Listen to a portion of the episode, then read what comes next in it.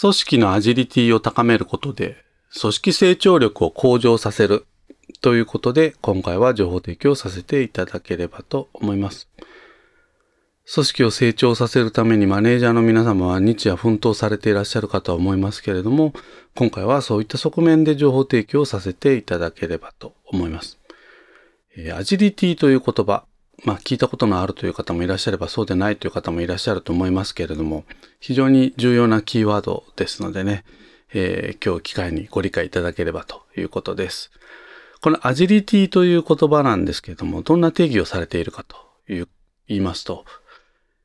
経営や組織運営において目まぐるしい環境変化に即時に対応していく機敏性というふうに定義がされています。機敏性、まあ、あるいは敏捷性ということでしょうかね。まあ、世の中がどんどんどんどん変化、スピード速くですね、変わっていくわけですけれども、それにうまく対応していけるようなあ柔軟性、機敏性、敏捷性、まあ、そんな意味合いで捉えていただければよろしいかなと思います。そしてこのアジリティという言葉は聞いたことはないよという方もですね、ひょっとしたらアジャイルという言葉は聞いたことのある方いらっしゃるかもしれません。昨今ですね、えー、ソフトウェア開発で使われているアジャイルという言葉も実は同じ根っこの言葉ということです。ただ、まあ、よく言われる臨機応変ですね。まあ、すなわち状況に即応する力だけでは限界がありますですね。えー、常にまあ臨機応変に物事に対応していこうということだけですと、組織は疲弊に陥りますので、まあ、そういった意味合いでではどうすればこのアジリティを高めていけるのか。このアジリティという力はですね、3つの力から構成をされておりますので、今日はご紹介をしておきたいと思います。1つ目が未来予測力。2つ目がシナリオ想定力。そして3つ目が行動力。考えて動く力という以上の3つになります。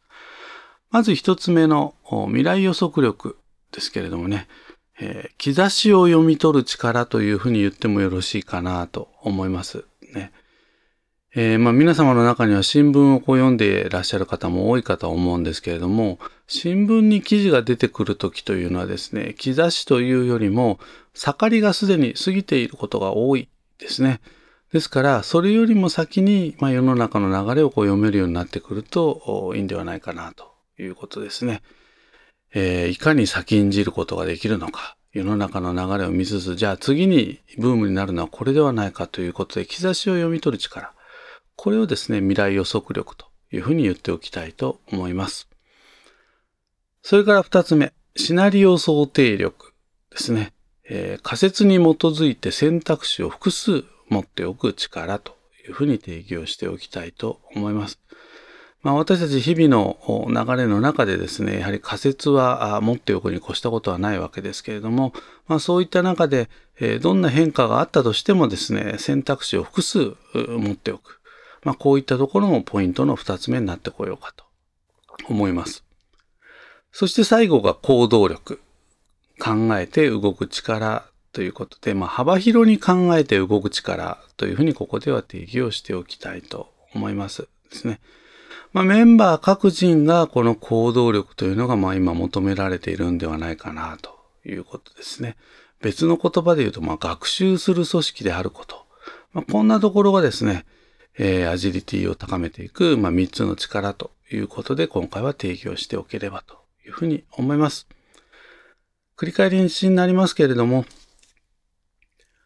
繰り返しになりますけれども、やはりこう変化が激しい時代にはですね、やっぱり適応力をこう高めていかなければいけない。かといって臨機応変だけでは組織は疲弊をしていきますので、未来予測力、シナリオ想定力、そして行動力、こんなところをですね、日々の仕事の中で、えー、メンバーが高められるような組織づくり、こんなところをですね、ぜひマネージャーとして意識をしていっていただければというふうに思います。以上、組織のアジリティを高めることで組織成長力を向上させるということで情報提供させていただきました。